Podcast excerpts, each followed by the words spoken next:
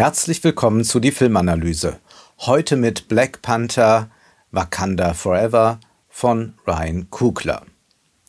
2018 ist der erste Teil in den Kinos erschienen und er erlebte doch eine sehr eigenartige Rezeption. Die Linksliberalen waren begeistert, aber auch sogar die neuen Rechten feierten diesen Film.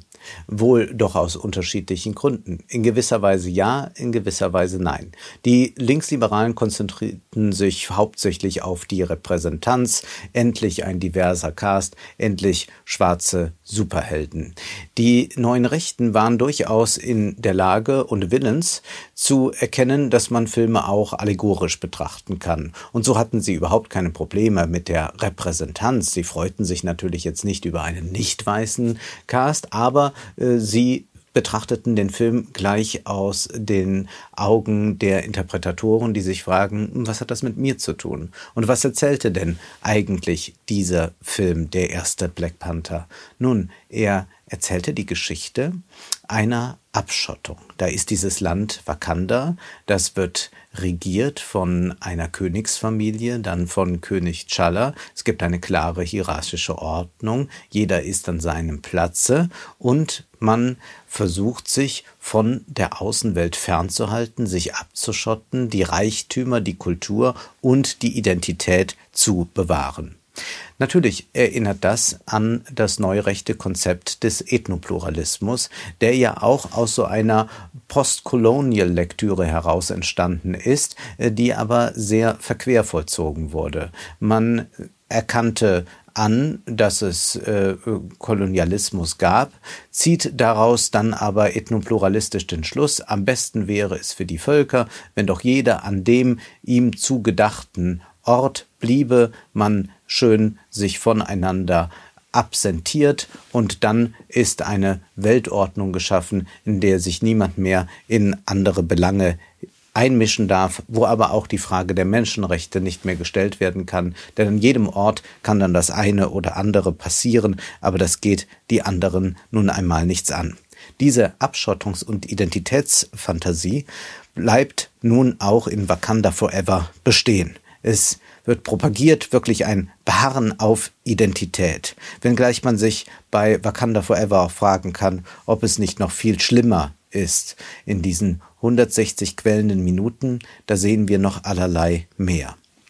Chadwick Boseman, der König Chala spielte, ist bekanntermaßen gestorben und jetzt hat man nicht einfach einen neuen Schauspieler besetzt, sondern man erzählt die Geschichte anders weiter. Da ist zunächst einmal seine Mutter Königin Raimonda, sie ist jetzt die Herrscherin von Wakanda. Sie tritt auf vor der UN-Versammlung mit einer gewissen Überheblichkeit. Es wird dort diskutiert darüber, ob Wakanda Vibranium auch den anderen Ländern zur Verfügung stellen sollte. Das ist dieser wunderbare Stoff, diese Ressource, mit der man äh, unglaublich viel schaffen kann, die man aber auch in zweifacher Weise einsetzen kann. Also ein, eine Dual-Use-Ressource, wenn man so will. Man kann äh, damit damit äh, sich energieunabhängig machen, man kann aber damit auch so eine Art nuklearen Krieg führen. Und genau deshalb versucht man äh, den anderen Ländern eine Absage zu erteilen, dass sie keinen Zugriff darauf bekommen sollen. Der Westen aber versucht über andere Wege irgendwie Vibranium zu finden, um auch diese Macht zu haben, also die westlichen Industrienationen, vor allem dann verkörpert durch Amerika. Im globalen Kapitalismus stehen sich ja Staaten quasi wie Unternehmen als Konkurrenten gegenüber. Der Film suggeriert aber es sei das weiße Dominanzdenken oder das westliche Dominanzdenken, das problematisch ist. Das ist aber nicht so sehr eine Frage von Denkweise oder von Ideologien im Kopf, sondern das ist eine äh, global kapitalistische Struktur, äh, dass man natürlich versucht, äh, als Nationalstaat dann für sich das Beste rauszuholen, weil man in einem globalen Wettbewerb sich befindet. Aber das kann der Film natürlich gar nicht thematisieren, weil er sich zu sehr auf die Identität fokussiert. Das gesamte Drama dieses Films und auch der aktuellen Identitätsdebatten ist, dass die Akteure das Ökonomische geradezu mutwillig ausblenden. Und so führt man lieber Scheindebatten und das bekommen wir hier vom Film, wenn auch unfreiwillig, entlarvt. Denn zum neuen Problem von Wakanda wird äh, nicht allein der westliche Imperialismus, sondern das bislang tief im Meer verborgene Talokan, eine Art Atlantis, das ebenfalls über Vibranium verfügt und plötzlich auch eine Vormachtstellung in der Welt anstrebt.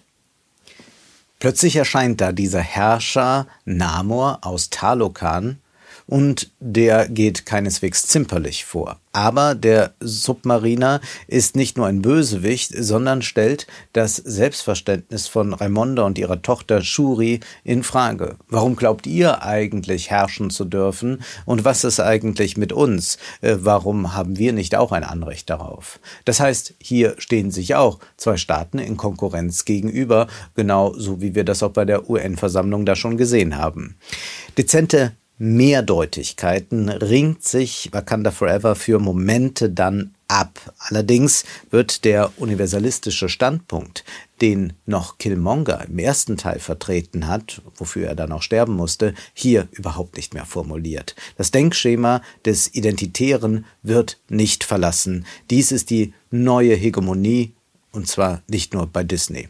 Erneut hat man nicht gegeizt, was die Produktion anbelangt. Fast scheint es, als wolle man durch die Meereswelten schwimmenden Kameras schon mal einen Vorgeschmack bieten auf Avatar 2. Ausgestattet ist der Film, wenn die königliche Familie tagt, mit einem Überwältigungsdesign, eine Mischung aus Futurismus und Tribalismus. Dieser internationale Stil begegnet uns in abgeschwächter Form ja überall von Dubai bis New York.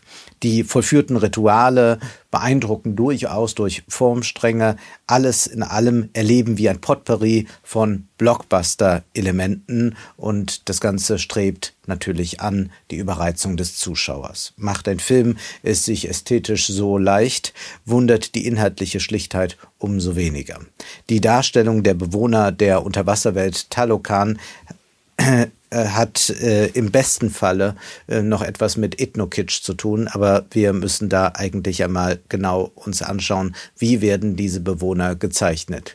Sie sehen nämlich nicht ganz wie Menschen aus, sie haben viel Animalisches, sie haben keine richtigen Münder, sie haben eine Art Masken vor dem Mund als Kiemen.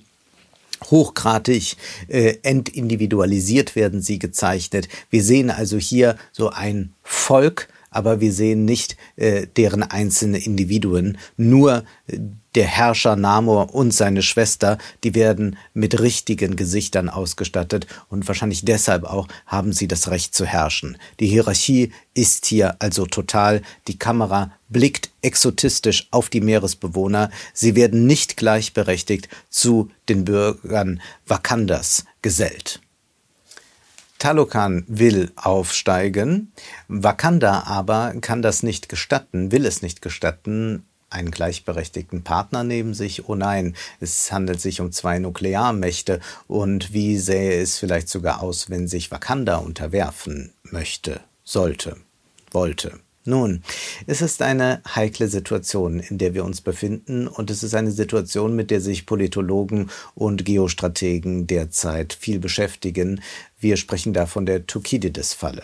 Wie kann ein Reich aufsteigen und ein anderes absteigen, also China aufsteigen und der Westen absteigen, ohne dass es zu einem Weltkrieg kommt. Wie könnte man das gestalten? Gäbe es die Möglichkeiten einer Kooperation? Hier in Wakanda Forever läuft alles auf einen Krieg hinaus. Der Film ist dabei nicht antiimperialistisch, sondern setzt die westliche Heilsgeschichte jetzt nur mit einem diversen Cast um. Und eigentlich legt man mit diesem Film China nahe, es Talokan gleich zu tun und sich doch lieber zu unterwerfen. Aber vielleicht blicken auch die Chinesen auf diesen Film und denken sich, so könnte die USA es doch machen, sich unterwerfen, denn China könnte sich mit Wakanda identifizieren. Diese Offenheit äh, zugleich ist es, die auch das globale Geschäftsmodell von Marvel ja darstellt, dass man überall Anschluss findet, indem man in dieser Weise identitär und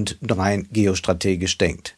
Es geht nicht um Kooperation, sondern um Siegfrieden und Unterwerfung. Die Zuschauer werden zwar in neue Welten geführt, in denen aber wiederholt sich nur das Hiesige. Zurück kommen wir damit zur Unterwerfung. Geschwelgt wird im Exotismus der anderen. Plötzlich ist Shuri als Touristin in äh, Talokan, ein bisschen ist es wie beim Landgang vom ZDF Traumschiff. Sie staunt äh, über diese Fremde und zugleich registriert sie, dass in der Fremde auch die Gefahr liegt. Wakanda Forever wiederholt hier typische Hollywood-Erzählweisen, wonach das Fremde potenziell eine Bedrohung darstellt, so als hätte es einen Film wie Arrival nie gegeben. Wiederholt wird es nun aber mit anderen Repräsentanten und gerade in der ersten Black Panther Rezeption und auch jetzt ist das wieder zu spüren, glaubt man, wenn es von anderen repräsentiert wird, dann ist es nicht in irgendeiner Weise äh, schwierig, äh, dann ist es völlig unproblematisch. Diese Idiotie hat der Ästhetikprofessor Bason Brock so wunderbar auf den Punkt gebracht. Er beschäftigte sich damit in einem Vortrag, äh, was ist denn eigentlich äh, das für eine Logik, wenn man äh, den anderen zum Feind erklärt, dann ist das oft äh, die Ausrede dafür, dass man sich eigentlich so wie der Feind verhalten kann, aber man ist ja dann nicht der andere. Bason Brock sagt, wenn du mein Feind bist und ich das öffentlich mache, dann ist alles das, was ich sage, ganz offensichtlich von dem unterschieden, was du sagst.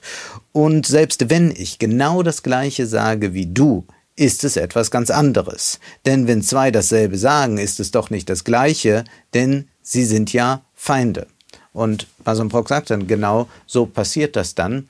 Man erklärt die AfD zum Feind, erlebt aber dann, wie die anderen Parteien auch eine migrationsfeindliche Politik machen und aber so tun, als hätten sie dann damit nichts zu tun. Dabei müsste man ja sagen, es ist beides falsch, egal äh, welcher Identität man Parteiidentität man angehört, sondern es ist falsch. Aber genau in dieser Identitätslogik kann natürlich dann, weil man nicht der andere ist, plötzlich alles richtig sein. Und exakt dies erleben wir in Wakanda Forever. Man erklärt den westlichen Imperialismus zum Feind, nicht um eine Alternative zu suchen, wie denn Weltordnung gestaltet werden könnte, sondern um selbst unerkannt imperialistisch zu sein. Nach gut Dünken und ohne demokratische Legitimation wird über Ressourcen entschieden und wird Talokan zum Vasallenstaat degradiert.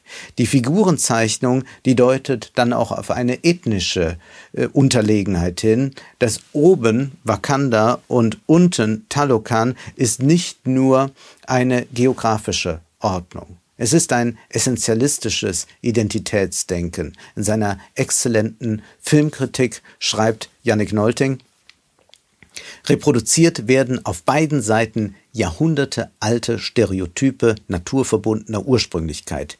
Ihre Lebensrealitäten sind hermetisch abgeriegelte, zusammengefasste, leicht identifizierbare Systeme.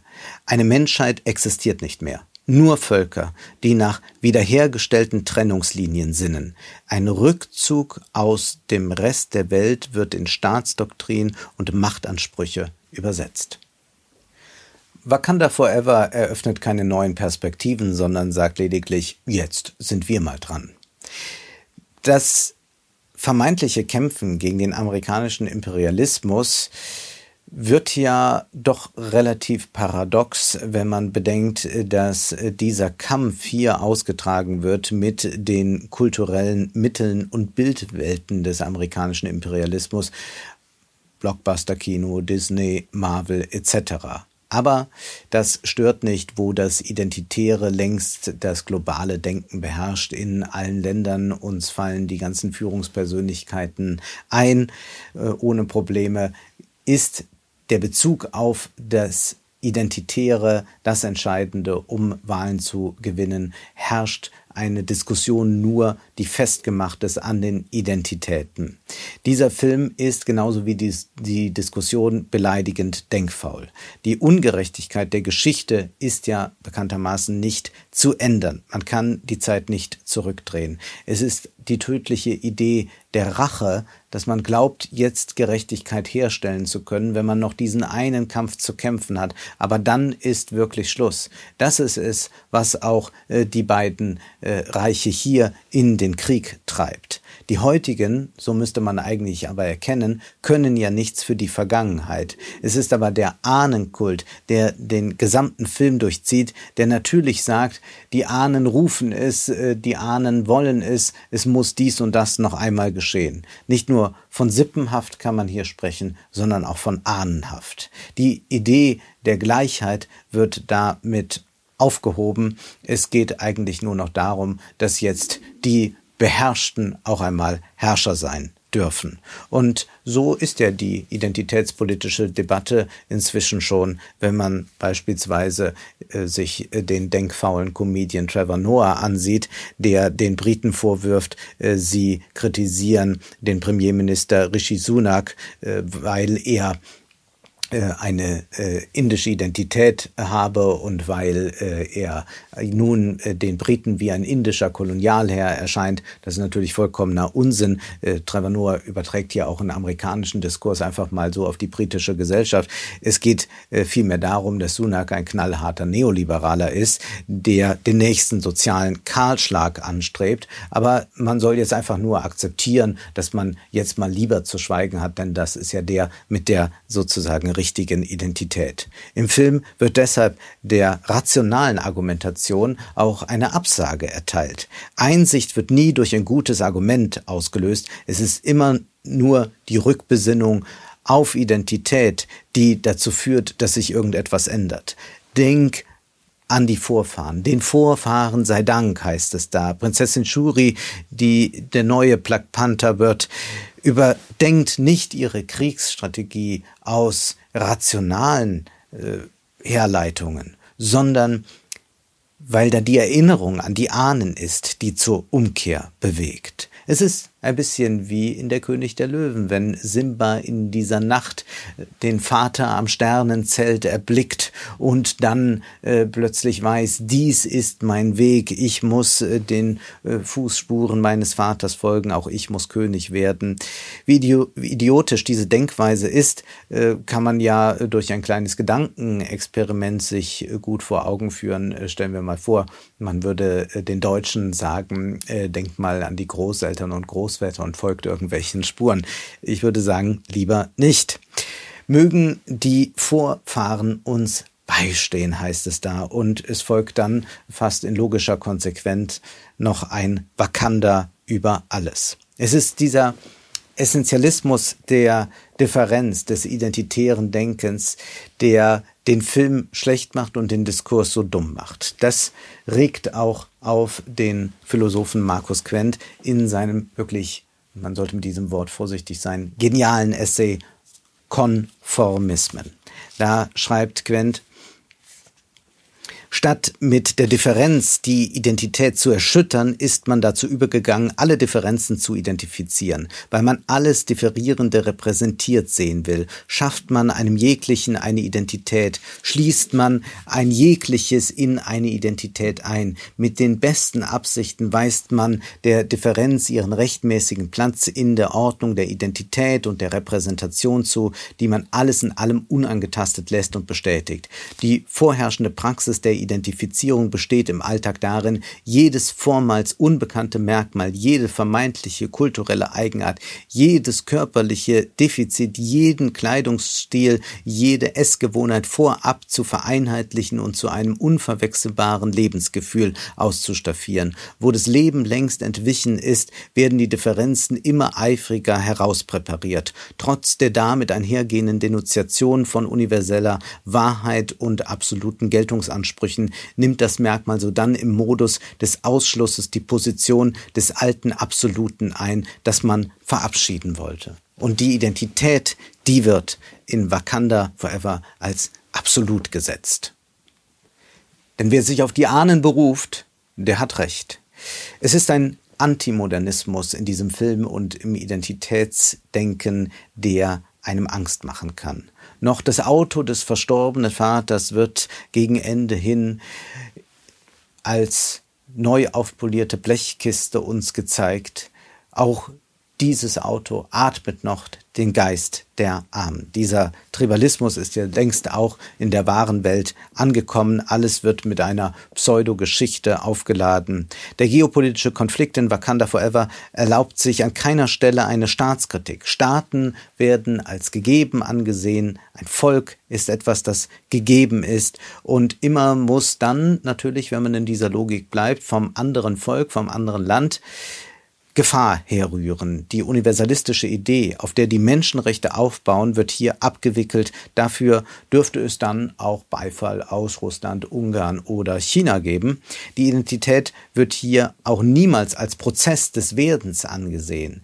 Es herrscht hier vor die Ideologie, ich bin, was ich bin. Höchstens wird man zu dem, was man immer schon gewesen ist, wenn man sich die Ahnen in Erinnerung ruft. Das hat ja auch etwas stark anti-emanzipatorisches, denn eigentlich bedeutet ja Emanzipation, dass man sich löst aus zum Beispiel einer patriarchalen Herrschaft, dass man das Haus der Eltern verlässt, dass man hinausgeht. Aber hier geht es nur darum, dass man zu seiner Identität findet. Dabei müsste man ja eigentlich, wenn man ein moderner Mensch ist, sich eingestehen, dass es nicht die feste Identität bei einem gibt, dass es eine Mischung aus vielem ist und dass in der Identität selbst eine Differenz widerlegt, dass man nicht ganz mit sich identisch ist. Man sieht in, ein, in einen Spiegel, aber erkennt sich doch irgendwie nicht ganz. Das wäre die moderne Auffassung. Aber hier geht es darum, was man dann auch äh, äh, Shuri äh, äh, rät, wie sie mit König Namo umzugehen hat.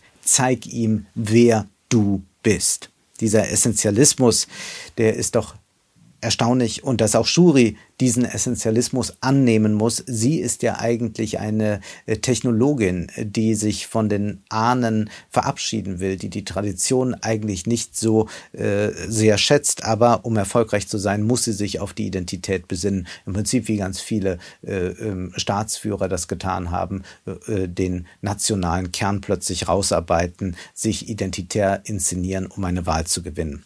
Markus Quinn schreibt, dass heute Radikalismus und Konformismus immer ununterscheidbar sind, alles laufe auf eine armselige Forderung nach Anerkennung hinaus. So wird auch in weiten Teilen Wakanda Forever rezipiert. Schön, dass alle mal repräsentiert sind und dann endet das Denken abrupt. Denn man könnte ja auch mal überlegen, ob das so sinnvoll ist, diese Law and Order Struktur, die da in Wakanda herrscht, in Wakanda und auch in Talokan. Es gibt da keine Abweichung, es gibt da keine Dissidenz. Wer äh, als Dissident erkannt wird, der muss äh, zur Not sogar sterben wie Killmonger. Und wir merken, dass es überhaupt keine Bereitschaft mehr zu irgendeiner Diskussion gibt. Äh, Quent schreibt in seinem Buch auch, die gegenwärtige dominierende und entpolitisierte Form der Politisierung mittels Identitäten und Lebensformen hat sich dem Denken der Herkunft, des Rangs und der Ordnung assimiliert.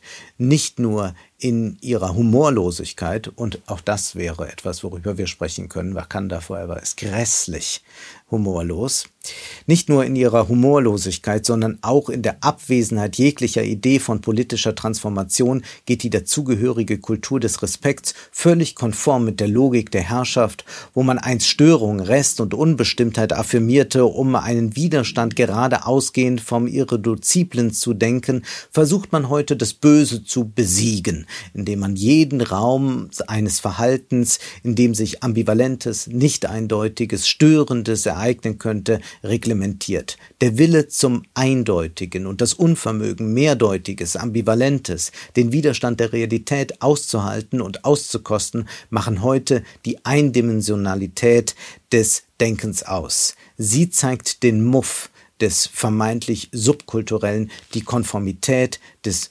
vorgeblich Subversiven. Alles Störende wird getötet oder muss sich hier Wakanda unterwerfen. Wakanda Forever ist ein muffiger Film für einen muffigen Zeitgeist, der einen nur schauen, aber nicht sehen lässt.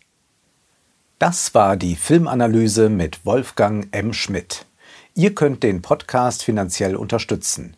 Entweder unter www.paypal.me-filmanalyse oder unter der in der Beschreibung angegebenen Bankverbindung. Vielen Dank.